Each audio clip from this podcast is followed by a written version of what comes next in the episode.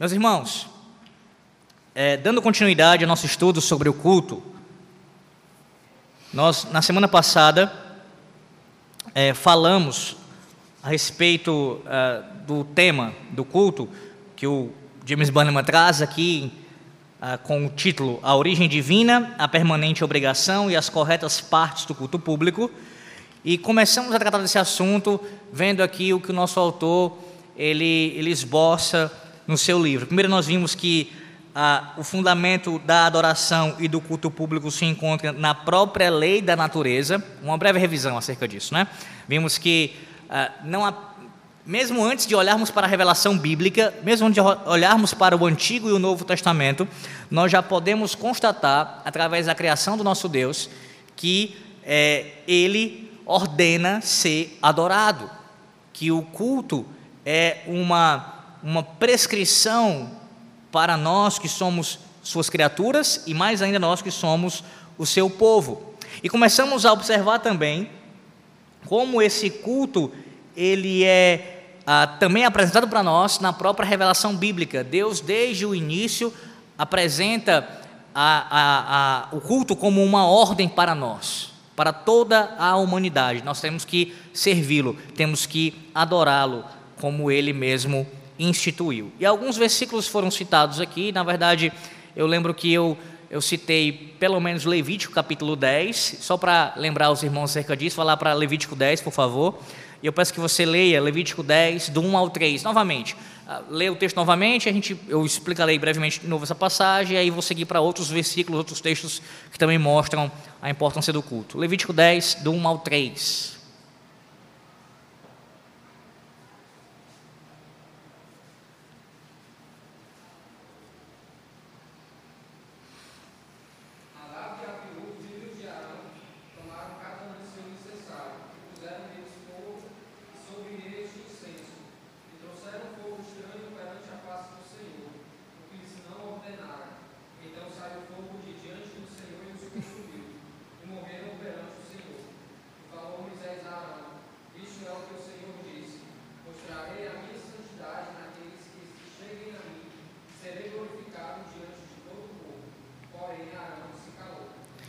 Esse texto, meus irmãos, ele registra uma notável circunstância, através da qual se evidencia quão grandemente Deus abomina todo o pecado que corrompe a pureza da religião. Era aparentemente uma transgressão leve usar fogo estranho para queimar incenso.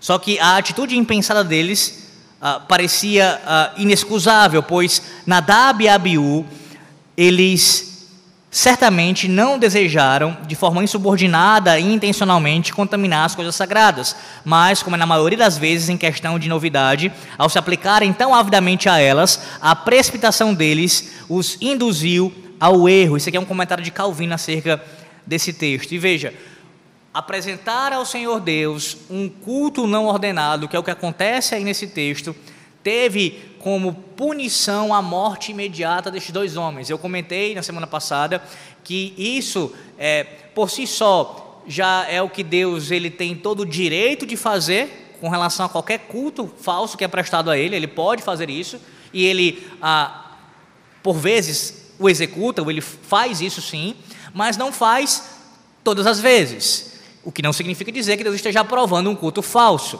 E nesse caso particular, isso aconteceu aqui porque é o primeiro culto sendo prestado por aqueles jovens sacerdotes, filhos do sumo sacerdote Arão, e nesse contexto, logo de cara ali, onde ah, o sacerdócio levítico está instituído, deve ser um padrão, um modelo para as demais gerações, eles apresentam esse culto falso, Deus com essa atitude já dá o exemplo para não somente aquela geração, mas também para a sua descendência, para o povo da aliança em todos os tempos.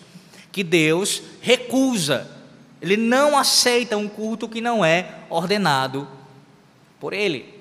Além disso, a gravidade da coisa se dá também pelo fato de serem homens ordenados pelo Senhor para o sagrado ministério.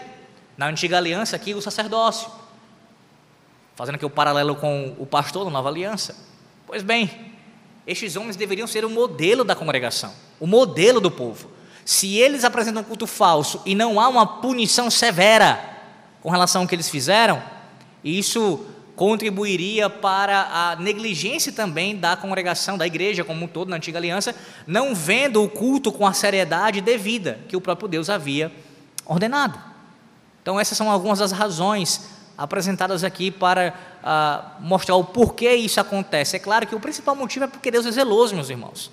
Deus é zeloso pelo seu culto, pela sua adoração. Ele não permitirá que o seu nome seja profanado e isso não tenha consequências sejam elas mais visíveis e aterradoras fisicamente, como aconteceu com Nadab e Abiú, ou também outras consequências, no mínimo de caráter espiritual, para a vida daqueles que prestam culto falso ao Senhor. Olha para outro texto, o texto de Números, capítulo 15, versículo 39. Números 15 e 39. Aqui eu vou pedir para os irmãos continuarem lendo os textos e fazendo algumas citações aqui de comentários de Calvino acerca desses textos. Números 15 e 39.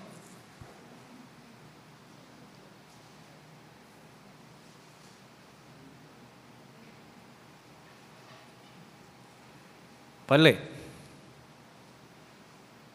E as bolas estarão ali para que, vendo-as, vos lembreis de todos os mandamentos do Senhor e os cumprais. Não seguireis os desejos do vosso coração, nem os dos vossos olhos, após os quais andais adulterando. Calvino diz: ao contrastar o coração e os olhos dos homens com a sua lei, o Senhor mostra que o seu povo deverá estar satisfeito com o preceito que ele prescreve, sem misturar com nada da imaginação deles. E, portanto, condena abertamente a futilidade de qualquer coisa que o homem invente para si mesmo, e conquanto lhes pareça agradável qualquer plano humano. Ele, ele continua a repudiá-lo e a condená-lo. E isso está mais claramente explicitado na última palavra, quando ele diz que os homens andam adulterando sempre que são governados por seus próprios conselhos. Tal declaração é digna da nossa especial atenção, porque enquanto os que cultuam Deus segundo sua própria vontade têm grande autossatisfação, e enquanto consideram seu próprio zelo como muito bom e legítimo, eles nada mais fazem que se contaminar pelo adultério espiritual. Meus irmãos, isso é importantíssimo importantíssimo, que aparece nesse texto, como em outras passagens, inclusive no Novo Testamento, é, a condenação da, da invenção, porque é isso que o culto falso é, é isso que tentar agradar a Deus de uma maneira que ele não ordenou, que ele não revelou na sua palavra, é, dizendo que eu estou fazendo isso segundo a, a, a, o, o, o meu desejo, a minha vontade, é um culto da imaginação. Isso foi arquitetado e foi pensado pelo homem. E por que, que o Senhor Deus condena isso? Ora, em primeiro lugar, porque Deus, como o Criador, ele tem total direito, é legítimo a ele fazer isso, estabelecer os termos do culto, como o culto será prestado. Ora, ele é o Criador, ele é quem vai ser adorado, ele é quem é o objeto do culto, então ele pode e deve, nesse sentido também, estabelecer e dizer: vocês farão assim. Além disso, tem um agravante aqui. O homem caiu em pecado, como ouvimos nessa manhã no sermão. O homem está morto em delitos e pecados. Mas aí você é, é, pode contradizer, mas Alex, e quando ele é vivificado pelo Espírito Santo de Deus? Sim, mas ele ainda é um pecador. Ele ainda é um pecador. Mesmo que ele não esteja mais morto, mas ele ainda peca. Nós ainda pecamos.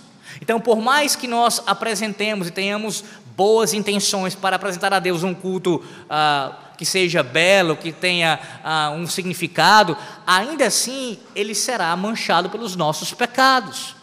Então, além do fato do Senhor Deus ser direito estabelecer a adoração como ela deve ser, além disso, tem o agravante de que o homem caiu em pecado. Então, como é que você pode afirmar que o homem tem condições de apresentar um culto que agrade a Deus, ele sendo um pecador? Como? Se primeiro ele sendo uma criatura não caída, ele precisa da revelação divina para apresentar a Deus o que agrada a Deus. Como é que a gente apresenta uma coisa que agrada ao Senhor se ele, se ele nos revelar? Ele tem que revelar para nós, isso me agrada, isso é da minha vontade, eu tenho deleite nisso, aí eu vou lá e apresento, o Senhor está aqui. O que o Senhor quer, o que o Senhor requer de mim está aqui, Senhor. E aí o agravante é: pecado, eu estou com pecado, eu sou pecador, logo eu não tenho ainda menos condições de apresentar um culto que vai agradar a Ele. Então, mais ainda eu tenho que me dobrar sobre a sua revelação e dizer o que é que agrada ao Senhor. É uma loucura alguém é, falar de uma forma diferente disso, irmãos. Esse, esse assunto da teologia do culto, ele particularmente mexe muito comigo por conta do tempo que eu já gasto estudando sobre isso, leio sobre isso. E, e não só por isso, irmãos, mais do que isso, pelo que a palavra de Deus fala tão claramente, é um dos assuntos tão claros na Bíblia, tão claro, tão claro.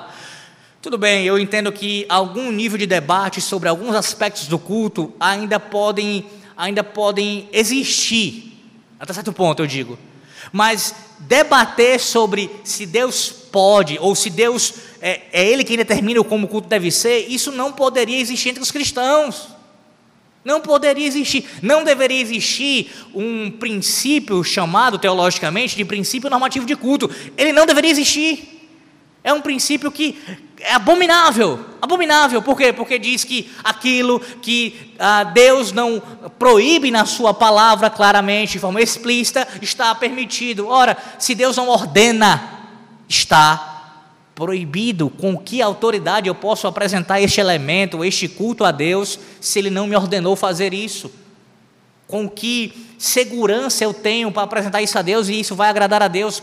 Isso é, repito, loucura, é agir como um louco, como um louco, se apresentando para Deus com algo que Ele não pediu, que Ele não ordenou que você fizesse. Além disso, falar para o texto de Deuteronômio, capítulo 12. Esse texto foi pregado aqui na semana passada, então a minha intenção não é ah, detalhá-lo mais uma vez, apenas mencioná-lo como também um texto importante para este assunto e fazer um breve comentário. Na verdade, o que Calvino diz aqui também. Vamos lá.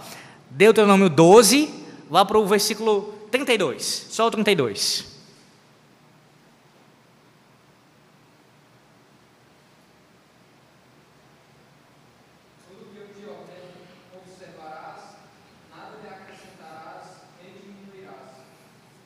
Lembre, este capítulo fala do culto, especialmente do culto. Calvino diz mais uma vez: nessa breve cláusula, ele, no caso Moisés, ensina que nenhum outro ato de culto a Deus é legítimo, exceto o que, exceto o que tem o testemunho da sua aprovação em sua palavra, e o que é a obediência, e o que a obediência é, por assim dizer, a mãe de toda piedade. Olha como é importante o que Calvino está falando aqui, porque muito se fala em piedade, em ser piedoso. Ser piedoso, meus irmãos, antes de qualquer outra coisa, é ser obediente a Deus. É obedecer a Deus. É, piedade, muitas vezes, ela é definida como se fosse um tipo de sentimentalismo, é, acaba descambando no que é chamado de pietismo, historicamente falando. É, piedade é obediência aos mandamentos de Deus, é guardar os seus mandamentos, é, é temer a Deus. Isso é ter um comportamento piedoso. O que passa por adorá-lo como ele ordenou.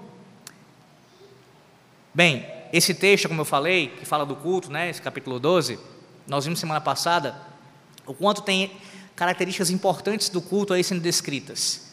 O culto deve ser, pelo que eu me lembro agora do sermão, não estou aqui com, texto, com os bosques abertos, mas que eu consigo lembrar, ah, o texto fala de que só pode ser de acordo com o que Deus disse, e inclusive o versículo 32 reafirma isso. Tudo que eu te ordeno, tudo que eu te ordeno, você não vai acrescentar, você não vai retirar, você vai fazer o que eu te ordeno. E veja, Êxodo capítulo 25 até o capítulo 40 é, são os capítulos que falam em Êxodo, falando do Êxodo agora, são capítulos que falam de como o tabernáculo e todo o contexto litúrgico ali seria construído e apresentado diante do Senhor na antiga aliança. E por vezes essa expressão também aparece de que eles deveriam fazer segundo o que Deus havia ordenado a Moisés, segundo o modelo que Deus deu a Moisés. Isso se repete como uma máxima durante toda essa parte do Êxodo até o capítulo 40. O tempo todo Deus falando, o culto será assim, o culto será assim, resumidamente, né? Você está dizendo, o culto será assim, o culto será assim como eu ordenei a Moisés. Moisés não tinha, mesmo sendo Moisés, a autoridade que ele tinha por Deus, ele não tinha legitimidade para poder colocar algo no culto que Deus não havia ordenado, ele não poderia fazer isso, irmãos. Moisés não podia fazer isso. Um profeta, o maior profeta da antiga aliança, nesse caso, até João Batista, né? Então, como, como alguém pode ainda olhar para a palavra de Deus e dizer isso, porque eu falando para vocês isso, parece que eu estou falando uma coisa absurda, né? Não sei, talvez for no seu ouvido. Alex, quem é que fala isso? Olha quem é que fala isso. Quem que fala isso?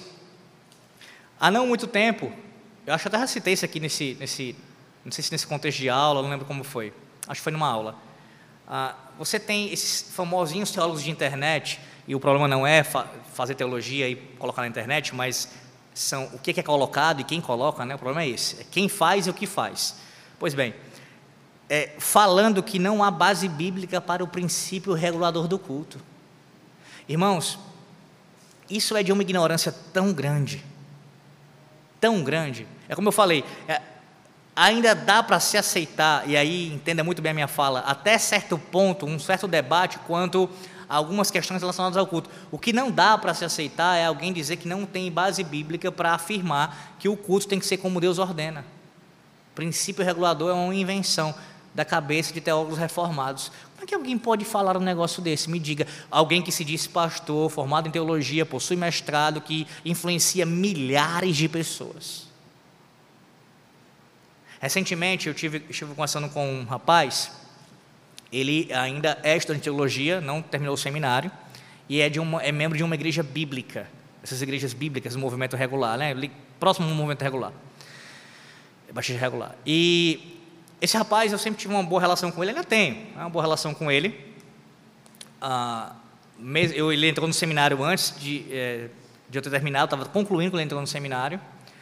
E a gente manteve um contato, mesmo com nossas diferenças teológicas, sempre muito respeitoso e tudo, tudo bem. Mas recentemente nós estivemos conversando e eu estou contando esse exemplo para vocês entenderem a cabeça de algumas pessoas. Se imaginar que as pessoas conseguem falar. Veja a loucura.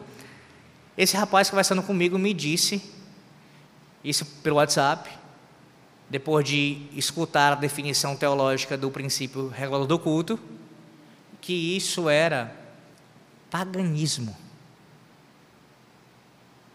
O seu entendimento de culto, Alex, acerca do que Deus requer, isso é um conceito pagão. Até o momento, a nossa conversa, mesmo com divergência respeitosa, ela estava tranquila. E claro, eu não tenho nenhum problema de conversar com pessoas que pensam diferentes, diferente de mim. Eu falei isso várias vezes, meus irmãos. Meus melhores amigos não são reformados. Não são. Só que tem um limite para você estar tá conversando com uma pessoa com diferença teológica com você, respeitosamente, e ela chamar o que você crê de paganismo. E você simplesmente ouvir isso com, com paciência. Uma, vez, uma coisa é se eu estivesse ouvindo isso de um novo convertido, que mal creu, a gente está aprendendo, para isso não é coisa pagã, está falando, não está dizendo, aí você fala, não, irmão, não é isso não, isso, entenda. Outra coisa é alguém que estuda teologia, formalmente, né, porque é um seminarista, pretende ser pastor, já prega não sei quanto tempo e me fala um negócio desse. A conversa acabou aí, eu não tenho realmente o menor, é, menor espaço para dar para alguém que fala esse tipo de coisa acerca do que eu creio. De forma, nessa posição não, nessa posição não. Veja, o que Deus fala em Deuteronômio capítulo 12, que é: vocês farão o culto conforme ordenei, não segundo os pagãos, o indivíduo vem acusar a nós reformados de nós nos assemelharmos aos pagãos. Sendo que a gente está defendendo é que não podemos ter um culto segundo os pagãos. Não podemos pegar o modelo dos pagãos e aplicar no culto da igreja. Ah, eles comemoram tal data. Ah, eles fazem tal, eles trazem tal elemento do culto, eles fazem tal prática. Vamos trazer para cá. A gente, a, gente, a gente, tem que contrastar. Não, nós não vamos fazer conforme o modelo deles, mas conforme o que Deus nos revelou no Antigo Testamento. A gente vai contra o modelo pagão. E aí o indivíduo diz que isso é, isso é paganismo. Então, não tem outra palavra. A mais leve que você pode usar para um negócio desse é estupidez. Estupidez e a arrogância de uma pessoa que se diz estudante teologia e fala um absurdo desse. Irmãos, esse é um tipo de coisa que qualquer pastor e teólogo sério que não seja de tradição reformada não afirma um negócio desse acerca dos reformados.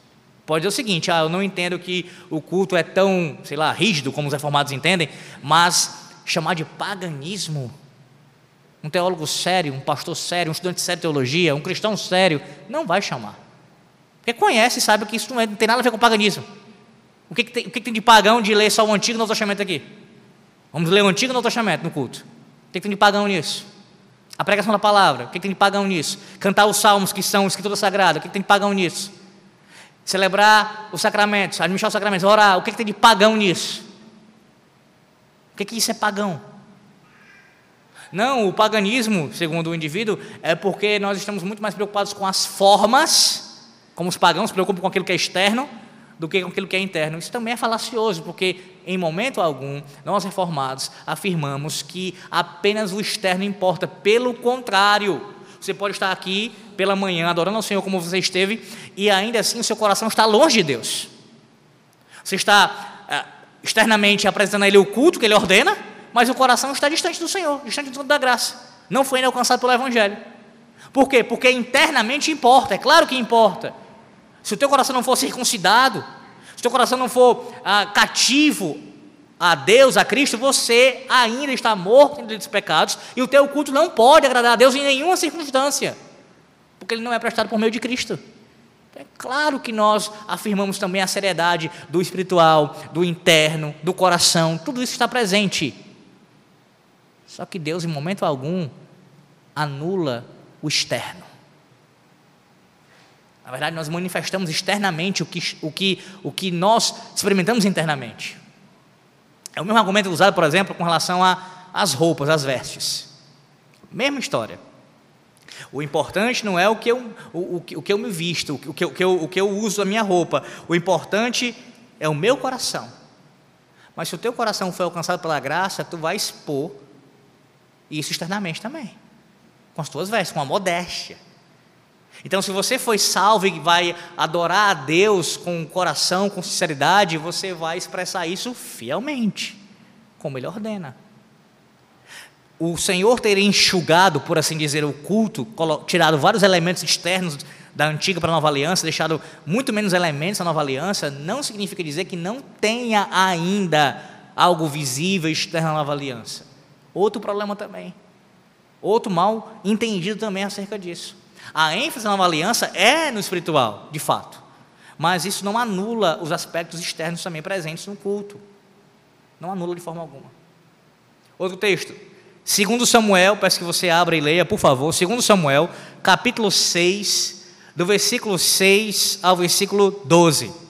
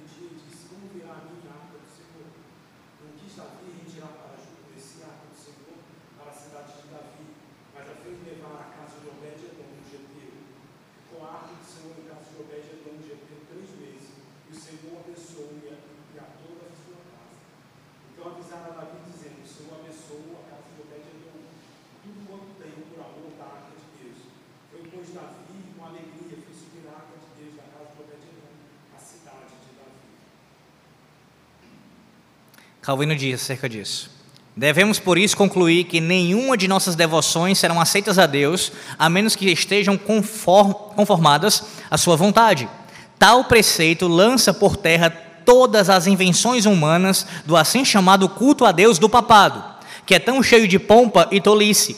Diante de Deus, tudo isso nada mais é que puro lixo e verdadeira abominação. Tenhamos em mente, portanto, essa inequívoca regra Querer adorar a Deus segundo as nossas próprias ideias é simplesmente abuso e corrupção. Antes, pelo contrário, precisamos ter o testemunho de Sua vontade para seguirmos e submetermos-nos àquilo que nos tem ordenado. É assim que a adoração que prestamos a Deus será aprovada. Olha o contexto dessa passagem. Eles estão levando a arca, conduzindo a arca. Eu preguei, preguei nesse texto, não nesse segundo Samuel, mas no texto correferente, que é 1 Crônicas, capítulo 14. Já tem alguns anos que eu preguei texto aqui na igreja. E então os irmãos que ouviram devem lembrar, se não, depois pode acompanhar no canal da igreja, já está lá no canal da igreja ainda.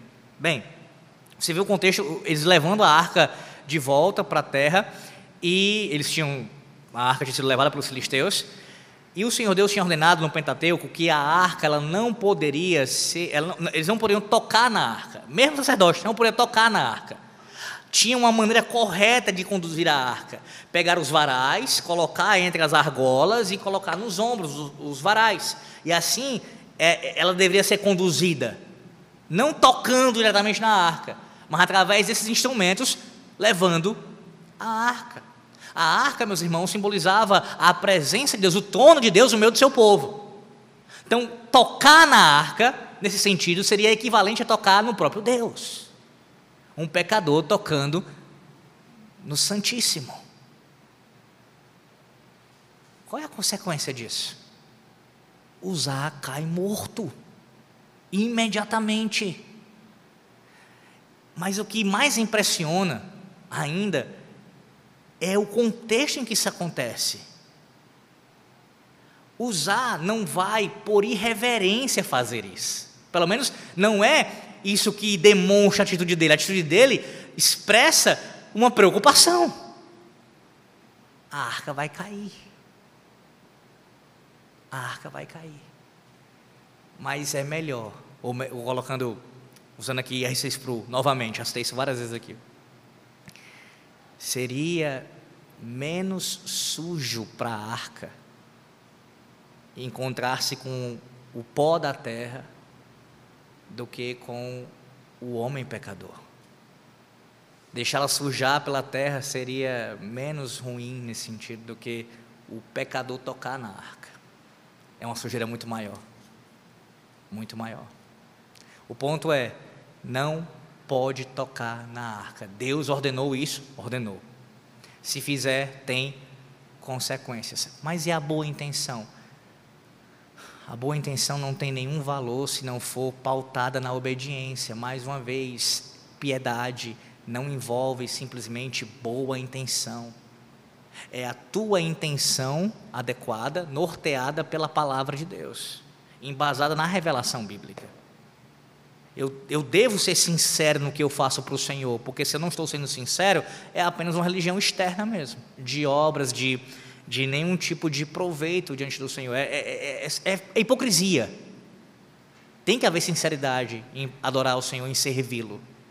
Mas se você apenas apelar para o argumento da sinceridade, ah, eu estou fazendo isso com toda a sinceridade do mundo, mas sem ser em obediência ao Senhor, também não vale as duas coisas obedientemente sincero ou sinceramente obediente. As duas coisas juntas. Ser sincero e obediente. Lembre-se sempre de usar, quando, não só com relação ao culto, mas com relação a tudo, quando você é, ouvir alguém dizendo isso para você, dizendo assim: Ah, mas eu sendo sincero, se o que a pessoa está fazendo é um comportamento que a palavra de Deus contraria, se opõe, não basta sinceridade. Não basta. Deus não aceita. São muitos textos, vamos lá avançar aqui. Quero que você abra em Jeremias, Jeremias capítulo 7, do versículo 21 ao versículo 24. Jeremias 7, do 21 ao 24.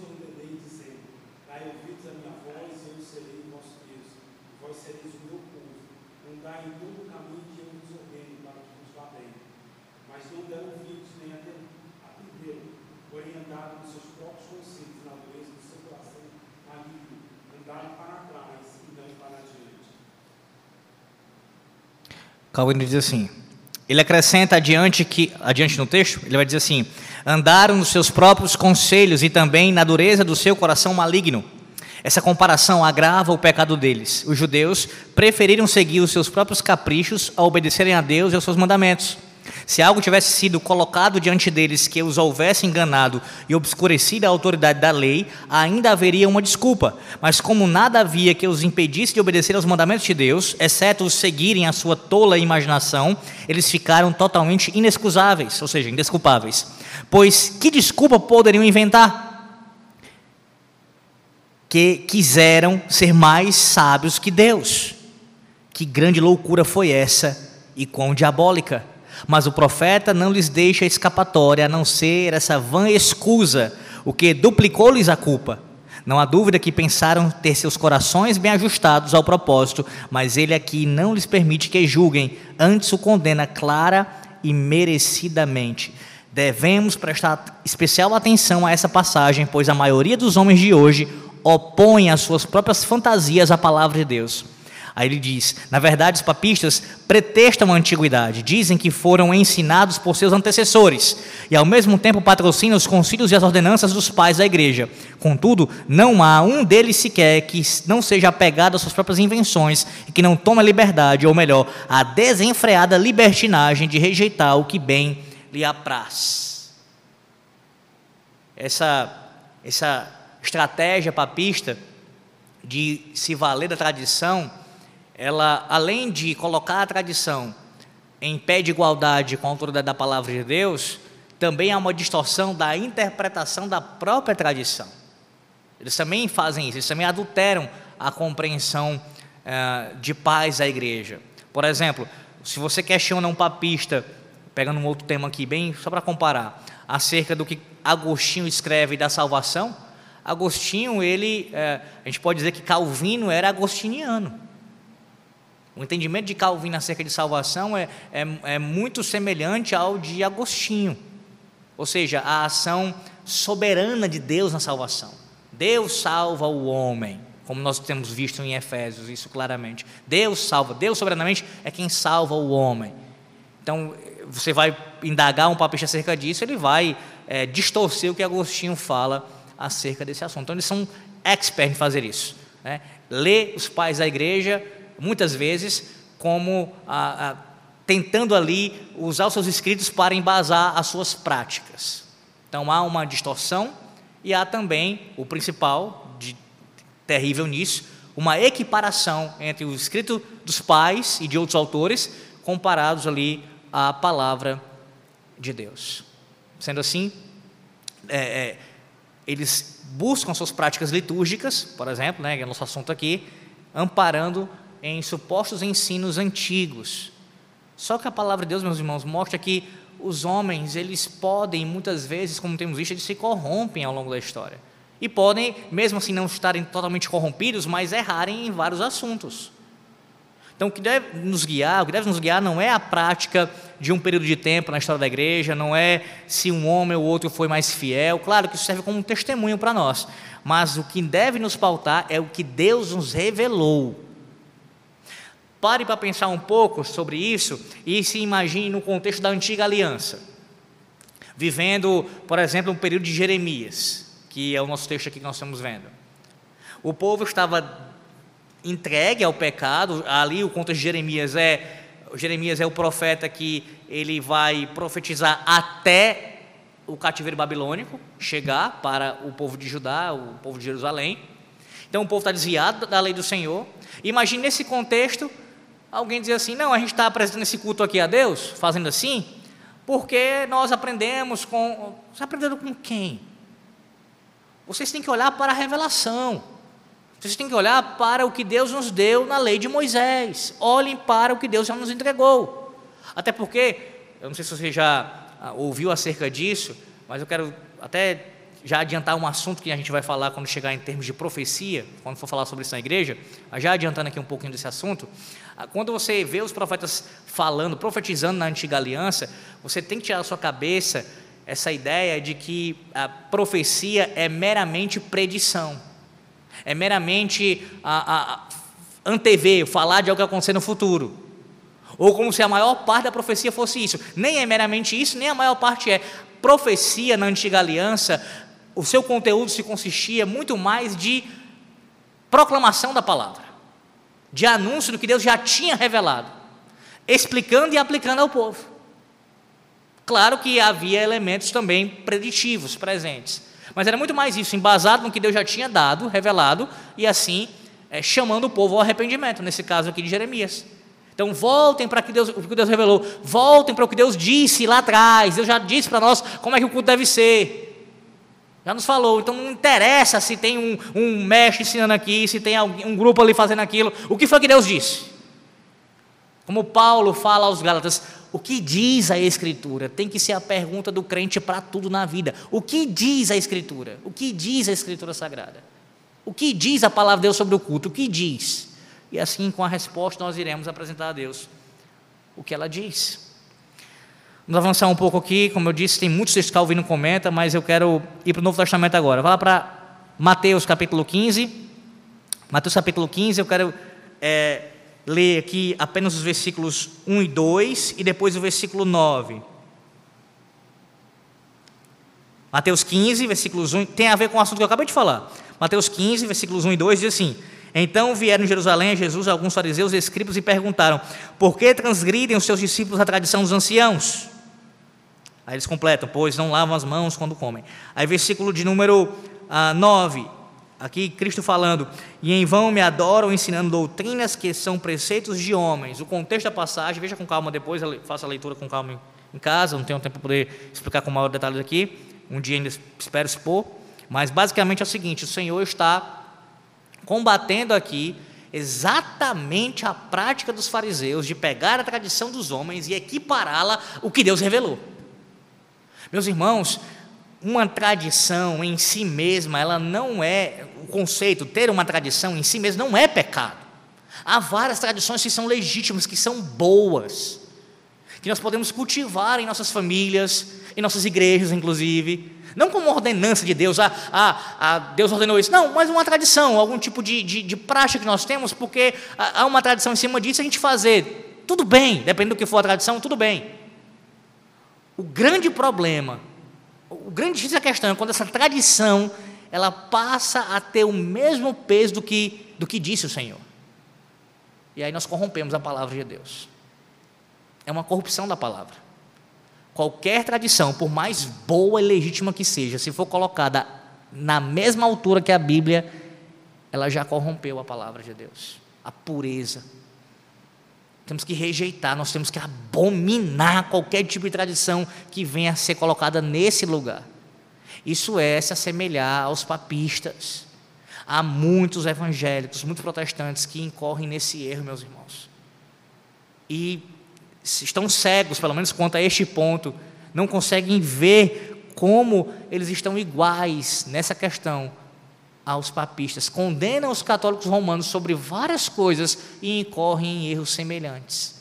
Quando pegam uma tradição e colocam igual a palavra. Os fariseus fizeram isso. E Deus, Deus aqui, o nosso Deus Filho, Cristo, condena. Em vão me adoram, ensinando doutrinas que são preceitos de homens. Preceitos de homens. Não tem valor algum quando comparados à palavra de Deus. Nenhum valor. Calvino diz assim: como o erro aqui corrigido não é muito comum, mas altamente perigoso, a passagem merece nossa particular atenção. Vemos a extraordinária insolência que os homens demonstram quanto à forma e à maneira de adorar a Deus, pois estão perpetuamente criando novos modos de culto. E quando alguém quer ser considerado mais sábio que os outros, demonstra a sua capacidade inventiva nesse assunto. Não falo de estranhos, mas dos próprios domésticos da igreja, daqueles a quem Deus conferiu a honra particular de declararem com seus lábios a lei da piedade. Deus declarou o modo pelo qual deseja que devamos adorá-lo e incluiu na sua lei a perfeição de santidade. Contudo, um grande número de homens, como se obedecer a Deus e guardar o que ele ordena fosse uma questão leve e trivial, colecionam para si mesmos muitos acréscimos advindos de todo lugar os que ocupam posição de autoridade apresentam suas invenções com esse propósito, como se possuíssem alguma coisa mais perfeita que a palavra do Senhor. A isso segue-se o lento crescimento da tirania, pois ao imputarem a si mesmos o direito de exarar mandamentos, eles exigem rígida aderência às suas leis e não permitem que seja por de lado uma vírgula sequer, seja por desobediência ou por esquecimento. Essa é uma outra questão também, porque quando esses homens colocam a tradição igual à palavra, na prática ela se torna superior. Superior. A tradição se torna superior à palavra. A palavra, na verdade, é reinterpretada à luz da tradição. É isso que os paulistas fazem. E é isso que todo protestante que nega o seu protestantismo faz também. Quando você já está começando a, a, colocar a tradição com o mesmo peso, ela vai se tornar mais importante que a palavra. E aí, aplicando isso ao culto, ao culto, quando eu falo dos elementos, especialmente de um deles, Vai ficar bem claro o que eu estou dizendo aqui, espero. É o seguinte: quando Deus ordena uma coisa, Deus ordena uma coisa com relação ao seu culto, Ele ordenou isso. Ah, você fará isso daqui. Eu não vou, por enquanto, dar o exemplo, porque eu não quero entrar nessa questão. A gente vai chegar lá. Deus ordenou isso daqui, esse ponto, isso aqui deve ser feito. Deus ordenou isso. Quando Deus ordena isso, e você vem e apresenta ao lado disso uma coisa que Deus não ordenou, está aqui a ordem do Senhor, o mandamento do Senhor para o culto, um elemento específico entra, porque ele ordena, e aí você apresenta um outro elemento ao lado desse. Você não está nem tirando esse, não. Ele permanece, mas você coloca outro lado. Com o tempo, esse vai cair vai ficar só esse. É isso que acontece. É isso que acontece. Via de regra, quando Deus ordena algo e quando é colocado algo do lado que Deus ordenou, esse algo que está do lado que Deus ordenou, essa tradição, esse entendimento humano, essa invenção humana, ela ganha o lugar do que Deus ordenou. A não ser que o culto seja reformado e volte para o que Deus tinha dito. Enquanto o culto não for reformado, a tendência sempre vai ser essa: o que Deus ordena cai e o que o homem inventou fica. Em outras palavras, não dá nem para tolerar a concorrência. O colocar próximo ao lado não dá. Tira tudo, tudo que Deus ordenou, não ordenou, tudo. E deixa só o que ele ordenou. Porque se colocar, além da corrupção em si de fazer isso, é claro, também vai tirar o que Deus ordenou. A disputa, na disputa, como eu preguei aqui uma vez, usando uma ilustração do Martin Lloyd Jones, não lembro agora qual foi o texto, mas falando da questão de ofertar ao Senhor, de, de, de levar ao Senhor uma oferta, a, o cordeiro de Deus sempre morre, o bezerrinho de Deus sempre morre. Entre o nosso e o de Deus, a gente mata o de Deus e fica com nós. É sempre assim. Entre o que Deus ordenou e o que eu penso para o culto, eu mato o que Deus ordenou e eu fico com o meu.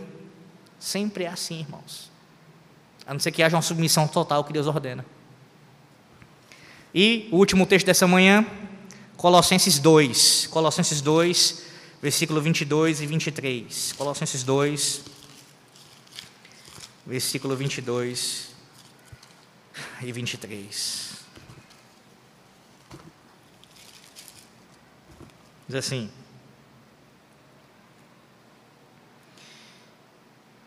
A partir do 20, a guisa de contexto.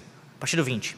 Se morrestes com Cristo para os rudimentos do mundo, por que, como se vivesseis no mundo, vos sujeitais às ordenanças? Não manuseis isto, não proves aquilo, não toques aquilo outro, segundo os preceitos e doutrinas dos homens. Pois que, pois que todas estas coisas, com o uso, se destroem. Tais coisas, com efeito, têm aparência de sabedoria, como culto de si mesmo, e de, da, e de falsa humildade, e de rigor ascético Todavia, não tem valor algum contra a sensualidade. Calvino diz: a síntese é, a síntese é que o culto a Deus, a verdadeira piedade e a santidade dos cristãos não consistem de bebida, comida e vestes, que são coisas transitórias, passíveis de corrupção e perecem pelo uso, porque o abuso se aplica apropriadamente às coisas que se destroem pelo seu uso. É por isso que as ordenanças não têm qualquer valor para as coisas que tendem a suscitar inquietação de consciência.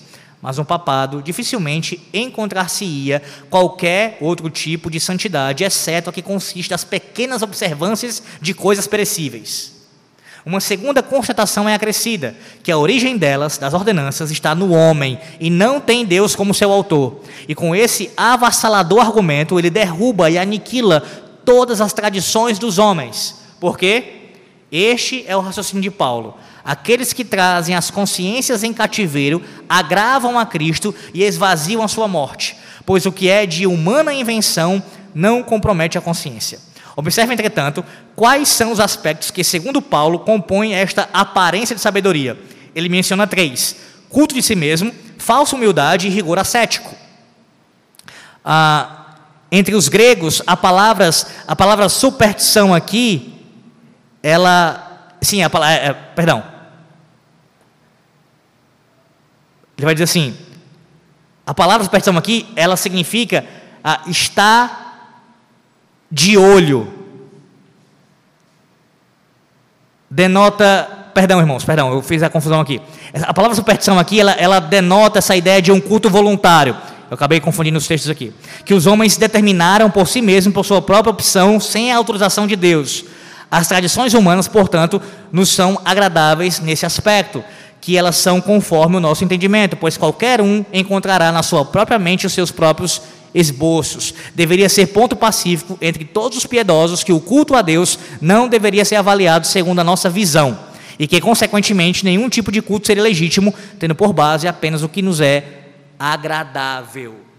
Ou seja, mais uma vez, Calvino reitera que qualquer culto que seja prestado a Deus, que ele não ordenou, é um culto de si mesmo, é um culto da vontade, como diz o apóstolo Paulo, e tem aspectos supersticiosos. É de natureza supersticiosa.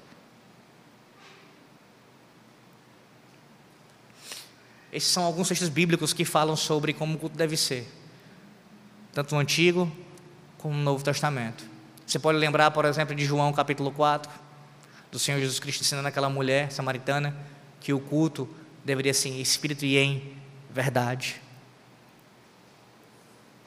de acordo com a verdade, de acordo com o que Deus nos ordena. Você pode observar o apóstolo Paulo em 1 Coríntios, capítulos ah, 11 em diante, falando, dando ali uma teologia de culto. Ele fala da ceia, ele fala, ele fala de várias coisas ali no o culto, ele resume no final dizendo com decência e ordem. Mas há vários princípios ali que norteiam como o culto deve acontecer. São, são três, quatro capítulos falando de culto. Você tem próprio, os próprios princípios que aparecem na prática da igreja primitiva em Atos dos Apóstolos, como é que a igreja fazia. O que estava no culto da igreja? A gente vai ver isso com calma nas próximas aulas. Mas a igreja nos dá ali um modelo, apresenta para nós uma prática de se reunir para ouvir a palavra, para ministrar os sacramentos, para oração. Então nós temos a Bíblia falando várias vezes de diversas formas. Seja, e aqui vem, para nós concluirmos, a definição correta de princípio regulador do culto. Já falei e vou repetir e vou tentar aprofundar um pouco mais agora. Entenda. Deus ordena como a adoração dele, o seu culto deve ser.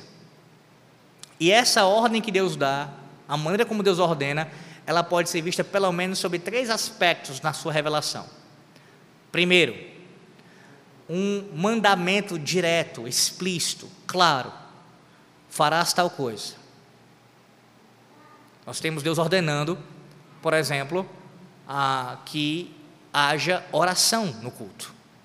Então você tem Deus dando ordens diretas como tal coisa deve acontecer e que, e que coisa é essa que deve ser, deve ser feita, que elemento é esse que deve ser feito. Então, uma ordem direta, Deus dizendo pela sua palavra uma outra, uma outra, um outro fundamento para nós ah, observarmos os mandamentos de Deus, como Deus quer que tal coisa seja feita, é perceber o exemplo bíblico, histórico, testemunho da revelação acerca daquilo. E você diz, Alex, qual é a diferença de um para o outro? Bem, na revelação bíblica, quando você vê da antiga para a nova aliança, essa passagem, a administração do pacto da graça, da antiga para a nova aliança, você perceberá que há coisas que são feitas e aprovadas pela revelação divina, sem necessariamente ter um mandamento de Deus aprovando aquilo, dizendo que tal coisa está sendo aprovada, mas pelo testemunho da revelação, pelo desenrolar da revelação,